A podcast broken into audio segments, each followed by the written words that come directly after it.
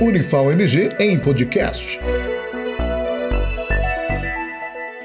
Olá pessoal, se você quer se aquecer sob o sol sem entrar numa fria, ouça esse podcast até o final que vamos dar uma dica sobre isso. Meu nome é Daniel, sou doutor em física e professor dos cursos de ciência, tecnologia e engenharias da Unifal MG no campus Poços de Caldas. E quem mora em Poços de Caldas tem lugar de fala quando o assunto é frio, pois estamos em uma das cidades mais frias do país. Hoje vamos falar sobre como nos aquecer sob o sol, mais especificamente, que roupas utilizar para que esse aquecimento seja efetivo e que cuidados tomar. A maioria das pessoas já deve ter ouvido falar que roupas escuras são mais quentes e roupas claras são mais frias. Isso é meia verdade pois nenhuma delas produz calor. E ambas, roupas claras e escuras, em repouso dentro do guarda-roupa, estarão à mesma temperatura. Então, dizer que uma é mais quente que a outra pode ser um pouco equivocado. Mas as roupas escuras absorvem a radiação solar, enquanto que as roupas claras refletem a radiação. Dessa forma, roupas escuras são melhores para nos aquecermos sob o sol, pois absorvem essa radiação, transferindo-a para nosso corpo e nos aquecendo.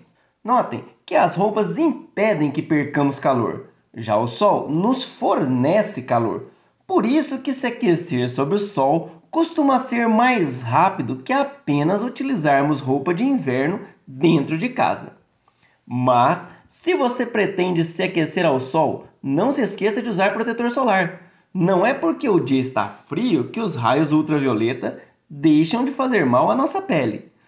Tome um cuidado especial para não tomar sol excessivo no rosto, pescoço e nas mãos, que muitas vezes ficam expostos ao sol mesmo quando estamos utilizando roupas de inverno. Radiação, assim como a condução e a convecção que falamos no primeiro podcast dessa série, é mais uma forma de transferência de calor.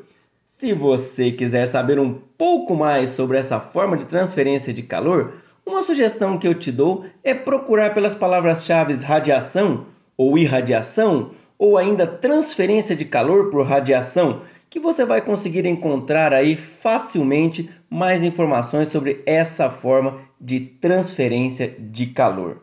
Se você gostou da dica de hoje, saiba que ela vale também para nossa casa, mas isso é um assunto para um outro podcast. E aproveitando para fazer um jabá, você sabia que a termodinâmica, ciência que estuda fenômenos ligados a calor e temperatura, é um dos corações da engenharia química e que esse curso pode ser encontrado aqui no campus Poços de Caldas da Unifal MG? Ficou interessado? Então venha nos conhecer! Até mais! Unifal MG em podcast.